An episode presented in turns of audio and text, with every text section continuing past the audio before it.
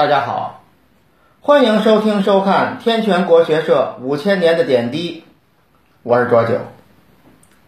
今天咱们再聊一个西汉初期异姓王的结局。这人姓卢，叫卢绾。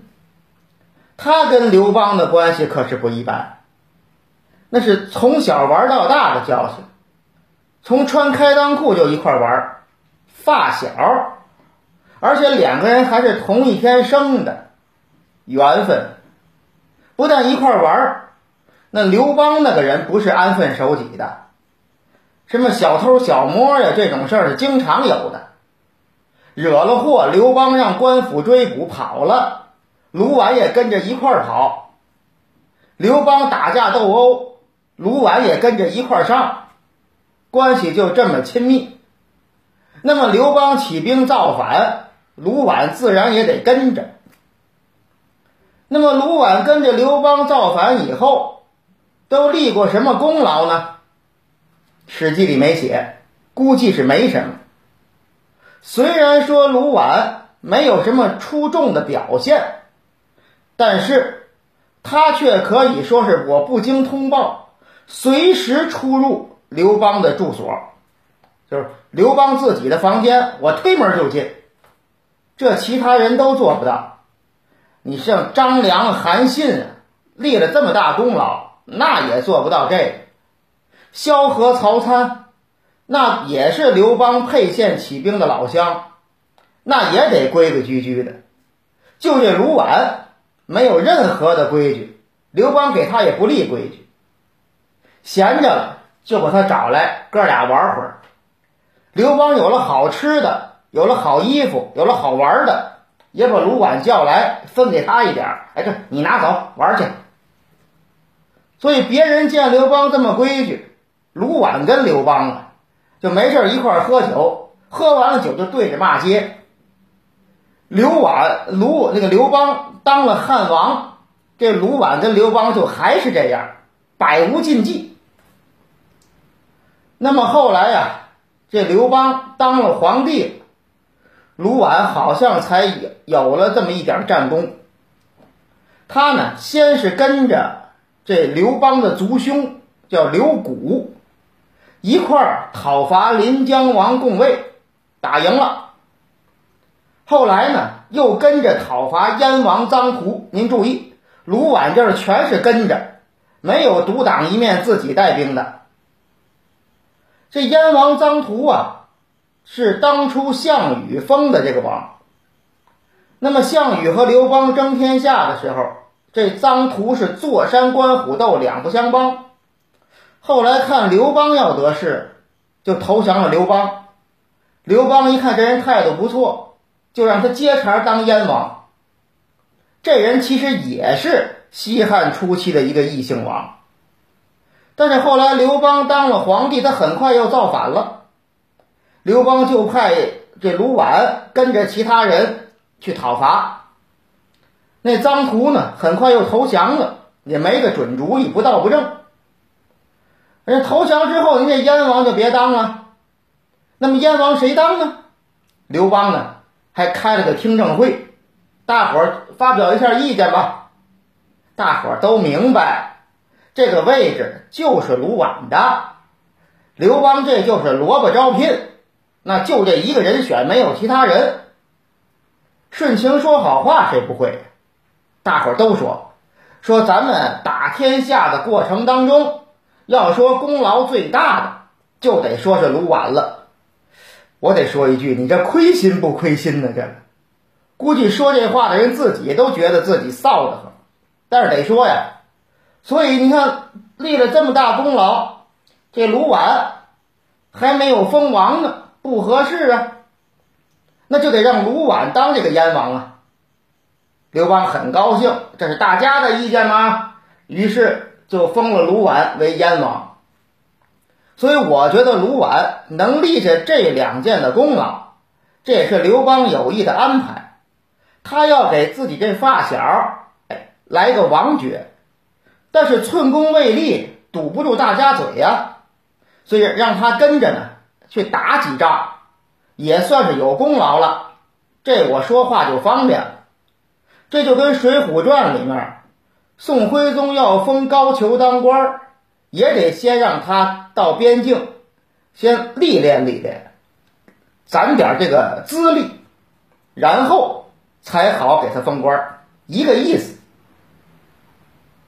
那么这个卢绾要说这样的关系，那应该踏踏实实当他的燕王啊，没有，又得说到这个陈曦造反。您看这陈曦了吗？造反的时间不长，旋起旋灭，这牵扯了这无数的异姓王，好像除了那个英布没多大关系以外，全有关系，全都因为他这一造反，搅动的这些王的命运都发生改变了。卢绾也是，陈豨造反很快呀就顶不住了，就派人去匈奴求援。卢绾这边呢，也派了这张胜去匈奴，他是向匈奴宣讲政策，说是这个陈豨呀造反已经被打败了，他呢那叫兔子的尾巴长不了，所以呢匈奴你要认清形势，不要跟着陈豨集团倒行逆施啊，要心向大汉朝，如何如何，宣讲政策。拒绝，要就让匈奴拒绝给陈豨援助，本来是干这个的，没想到这个张胜去了，被策反了。因为那个前面咱们说燕王臧荼的儿子，这会儿也流亡在匈奴。那么他见了张胜啊，他就说：“说现在你看，好多异姓王已经完了，那么这个燕王。”之所以现在还能存在，就是因为啊，这个大汉朝目前还不稳定。一旦大汉朝江山稳了，燕王这个王也做不长。所以呢，我希望您劝说燕王，眼下最要紧的是给大汉朝树几个强敌，他活着才能相对滋润一点。所以呢，你们应该一方面。让匈奴发兵南下，另一方面支持陈豨，别让他被打垮。这话这张胜还真听进去了，就联络匈奴，让他大规模南侵。那么张胜回去，他这套作为，卢绾知道，有人报告给卢绾。卢绾一听，这小子吃里扒外呀，这个这不成。就要上书刘邦，把这小子杀了。但是这小子把这事儿这个道理跟卢绾一说，卢绾一琢磨，哎，也有理，觉得这小子说的对我好，又改主意了，找了个倒霉蛋替死，把张胜保下来，让他呢负责自己跟匈奴的联络。另一方面呢，又派范齐跟陈曦联络。给他通消息，让他别那么快的就失败。但是卢绾的这一系列努力都白费了，陈曦还是很快的就完蛋了。陈曦也被樊哙斩杀。陈曦手下的一个皮匠，这皮匠不是钉做鞋钉掌那个啊，这偏皮匠左那个皮匠，这皮匠投降了汉朝。然后就把卢绾跟陈豨沟通的事儿给刘邦报告。刘邦一听，有点不敢相信，于是呢，派辟阳侯沈亦基，还有御史大夫赵尧组成工作组，到卢绾这儿要调查核实情况。这卢绾可害了怕了。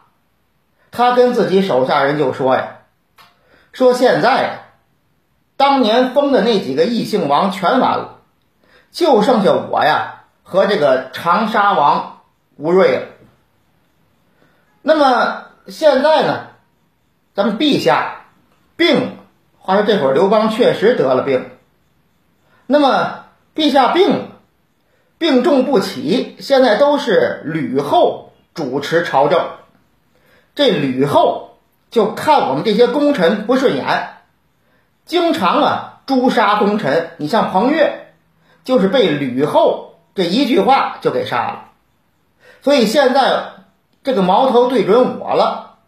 如果说我呀接受调查啊，跟着去长安去见他们，没我的好。所以我呀要装病，你们呢也都躲起来，别见他们。于是工作组来了之后，这卢绾炮病号手下亲信都躲起来了。但是工作组没闲着呀，广为调查，很快连卢绾跟他手下说的这段话都查明了，写成报告交上去了。而且这会儿呢还有补刀的，匈奴那边有一个高官投降了汉朝。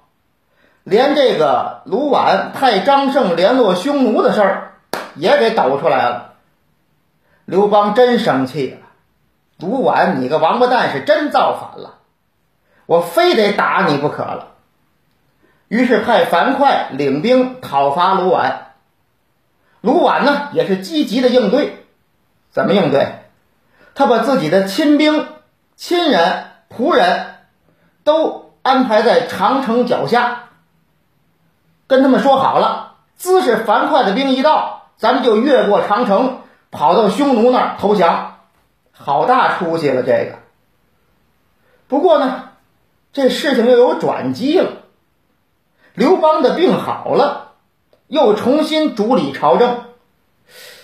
卢绾一听刘邦的病好了，福至心灵，可能是当王以来唯一一次脑子好使。所以他亲自进京跟刘邦谢罪，到底是从小玩到大，从穿开裆裤就放屁崩坑尿尿和泥的交情，刘邦居然就能赦免了卢绾，没事儿。要搁别人犯了这么大的罪，那就剐了。当然汉朝还没有剐刑呢，就说这意思，很残酷的也把他弄死。卢绾这儿没事，赔礼道歉。刘邦当面卷他一顿，踹他两脚，完事儿了。不但完事儿了，您还接茬当您燕王，你还去当王。你说这关系？但是呢，大概刘邦这个有点回光返照的意思。很快又不行了，而且这回不行就彻底完了，驾崩了。刘邦一死，卢绾可真害了怕了，直接带兵啊就。跑进了匈奴投降了，燕王也不当了，就投奔匈奴。匈奴也不错，封了他一个东胡王。虽然也封王了，这待遇可不怎么样。卢绾你没能耐呀，等于白养着你。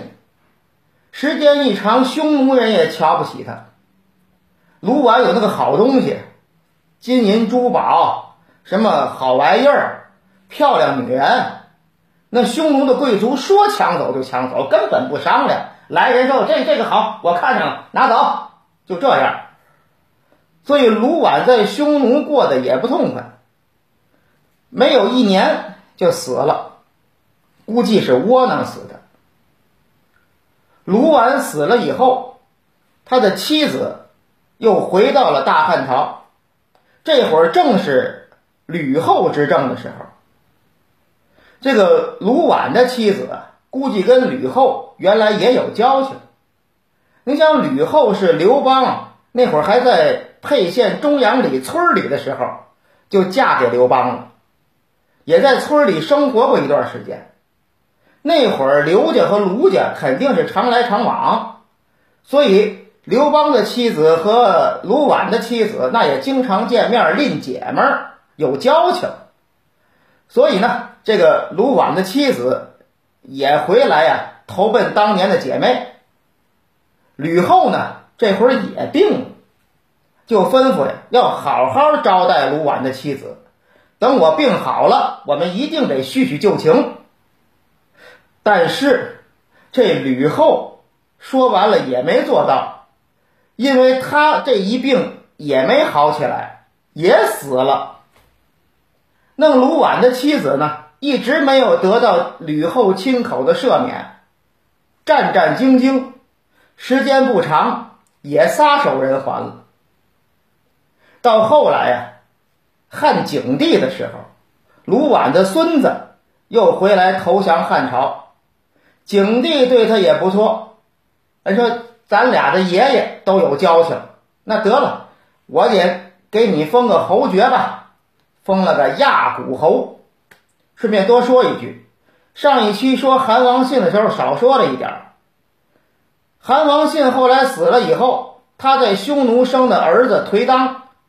带着韩王信的孙子韩英也回来大汉朝，回到大汉朝之后，这个当时的朝廷也封了他们侯爵，这结局差不多。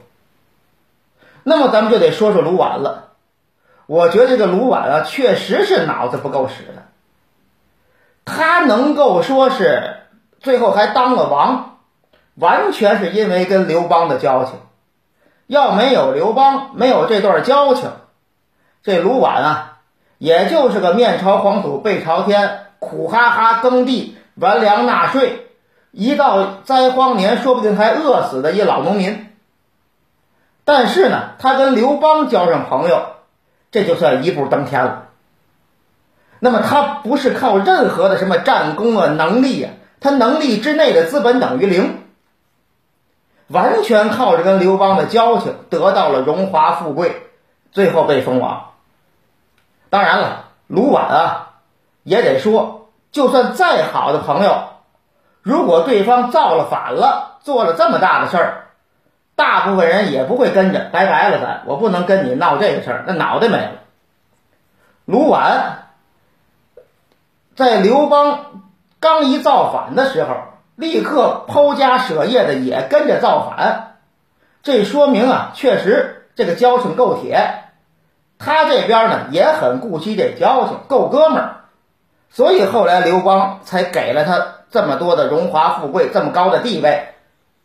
所以卢绾呢，你就应该明白，你呀跟什么韩信呢、彭越、英布啊，这个人都不一样，不是因为你有才能。你才封的王，所以刘邦呢可能会顾及那几个异姓王。刘邦说到死都不会想你会造反，一点都不会怀疑你，所以你就踏踏实实的当你的王，一点毛病没有。张胜那儿呢，可能脑子就不清楚，也可能呢是为了在卢绾这儿提高自己的地位的一个手段。那你得想明白了，这个事儿对你这么做没有任何的意义。所以，这你没事脑子不清楚，你还让这个张胜一忽悠，然后你就跟着他走，这一下铸成大错。就这样，您注意，造反事实确凿无疑了，刘邦居然还让他当王，所以你这还有什么可顾忌的呢？我觉得刘邦比卢绾都害怕杀卢绾，他就这么一个朋友，让刘邦在所有的人里面选一个人当朋友。注意，当朋友不是当臣下，那就是这卢绾。所以你呢，就踏踏实实的吃喝玩乐是最好的。没事回来京城跟刘邦在喝酒骂街赌钱，这刘邦也高兴，你也高兴，自己瞎折腾。好日子没好过，就说卢绾。当然了，我觉得刘邦啊，这个脑子这块也有点失误。以卢绾跟你的关系，你不如就养在你身边别封这什么燕王，他根本不够这材料，自己最后把自己折腾完了。留在身边俩人没事喝酒，这一一块的玩，一块的闹，哎，对他也好，对你也好。所以刘邦多少这决策也有点失误。那么好，今天呢，咱们就说到这儿，谢谢各位，再见。